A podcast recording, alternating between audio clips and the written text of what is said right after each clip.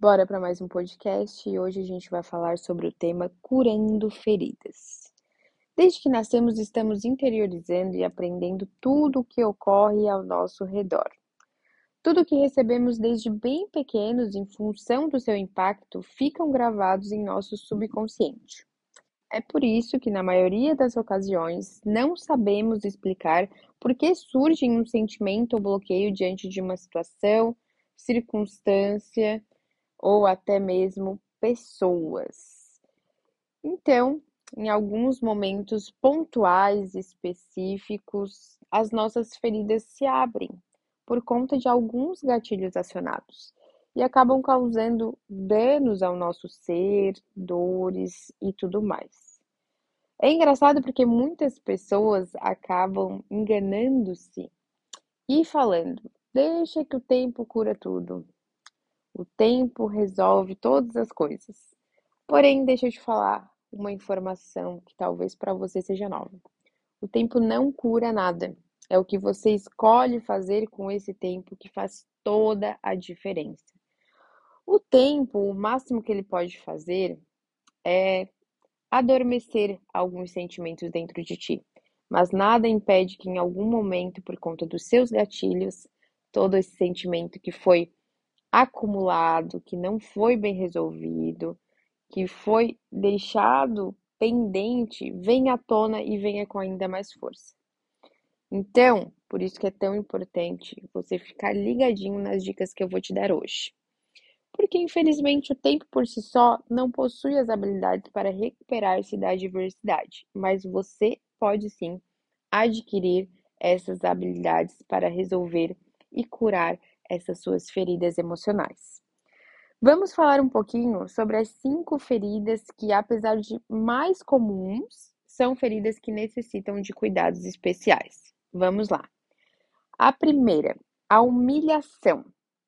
Quando alguém ataca a nossa dignidade de diversas maneiras, é uma forma de nos denegrir como pessoa e é uma das situações mais difíceis de superar, pois o sentimento que temos é do ridículo, nos sentimos ridículos.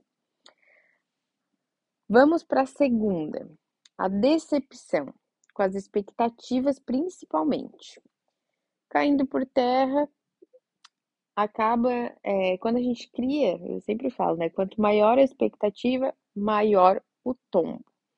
Então, é uma mistura de choque, raiva, surpresa e dor, causando assim a redução ou até mesmo a eliminação da capacidade de confiar. Vamos para o nosso terceiro, esse aqui também bem delicado. A traição principalmente daqueles que confiávamos muito. Tínhamos essa expectativa, então junta aí um pouco, né, com a expectativa também de serem honestos e sinceros. E acabamos descobrindo que é justamente o contrário. Vamos para o nosso quarto, a indiferença. A indiferença ela desperta o sentimento de rejeição. Então esse é um ponto também bem interessante de a gente estar conversando aqui hoje. E o quinto é a perda de pessoas que amamos. Quando a gente passa por esse processo de luto, são as pessoas que a gente mais ama, e quando elas desaparecem do mundo, algo do nosso mundo de, desaparece com eles também. Isto é algo simplesmente de devastador. Agora a gente vai falar um pouquinho, gente, sobre as dicas para curar essas feridas emocionais. Então é bem importante que você fique ligadinho. Se você quiser pegar papel e caneta, é importante também para depois tu refletir um pouco sobre isso, mas também estar colocando em prática principalmente, tá certo? Vamos lá. Primeira dica que eu vou dar para vocês. Vamos com calma, dê passos de bebê, no caso aqui, bebê não dá passo, né, gente? Bebê começa como? Como que bebê começa a aprender a andar? Ele começa engatinhando. Então, antes de querer andar, começa engatinhando. Não tente fazer tudo de uma só vez, porque você vai se sentir sobrecarregado. E normalmente mudanças dramáticas são insustentáveis. Então, faça micromudanças mas conclua que você não precisa curar 100% para melhorar a qualidade de sua vida. A cura emocional não é tudo ou nada.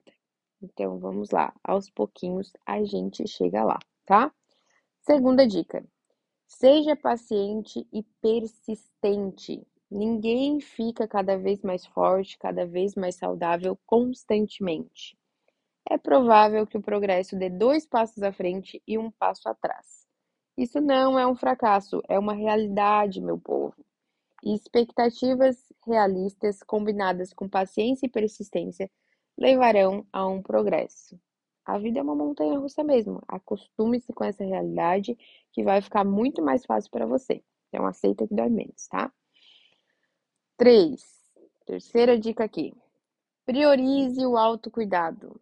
Trabalhar na cura requer energia, tempo e muitas vezes investimento. Você precisa prestar atenção aos seus sentimentos e sensações. Reserve um tempo para ouvir e cuidar-se muito bem.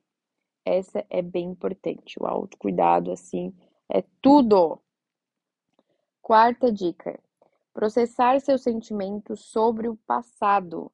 Tentar evitar o que aconteceu no seu passado não funciona, gente. Essa é a maior cilada. Não temos um lixo emocional dentro de nós, onde a gente simplesmente vai apertando delete e ele simplesmente desaparece. Esqueçam isso.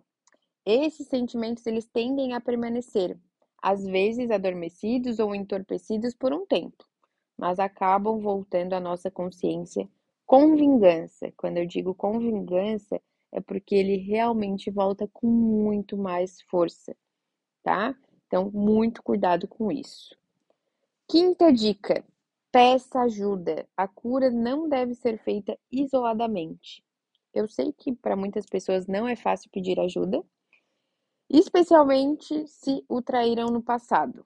Mas buscar ajuda tem muitos benefícios e pode te fazer muito bem. Os seres humanos eles precisam uns dos outros, então conte com isso porque esse é o momento que você está precisando certo? Sexta dica: recuperação. A luz da consciência é um santo remédio. Com o desaparecimento da ferida, o padrão de comportamento gerado por essa ferida, em particular, também vai desaparecer. Então, esse é o começo de mudanças reais. Para curar, você deve passar pela porta da dor. É aquilo que eu sempre falo. A dor ela precisa ser sentida para fazer sentido. Então não adianta tu querer pular etapas. Beleza? Não foge disso porque isso é necessário para esse teu processo de cura também, tá?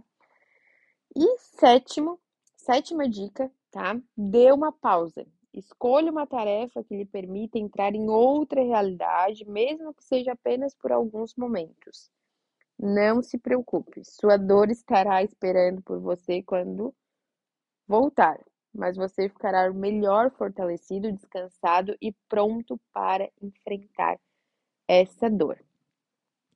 E a última dica: siga em frente. Algumas pessoas permitem que as feridas as defina e, por fim, roube a vida delas. Eu sempre falo, gente, a questão da superação não deixa de ser uma decisão. Você precisa sim decidir.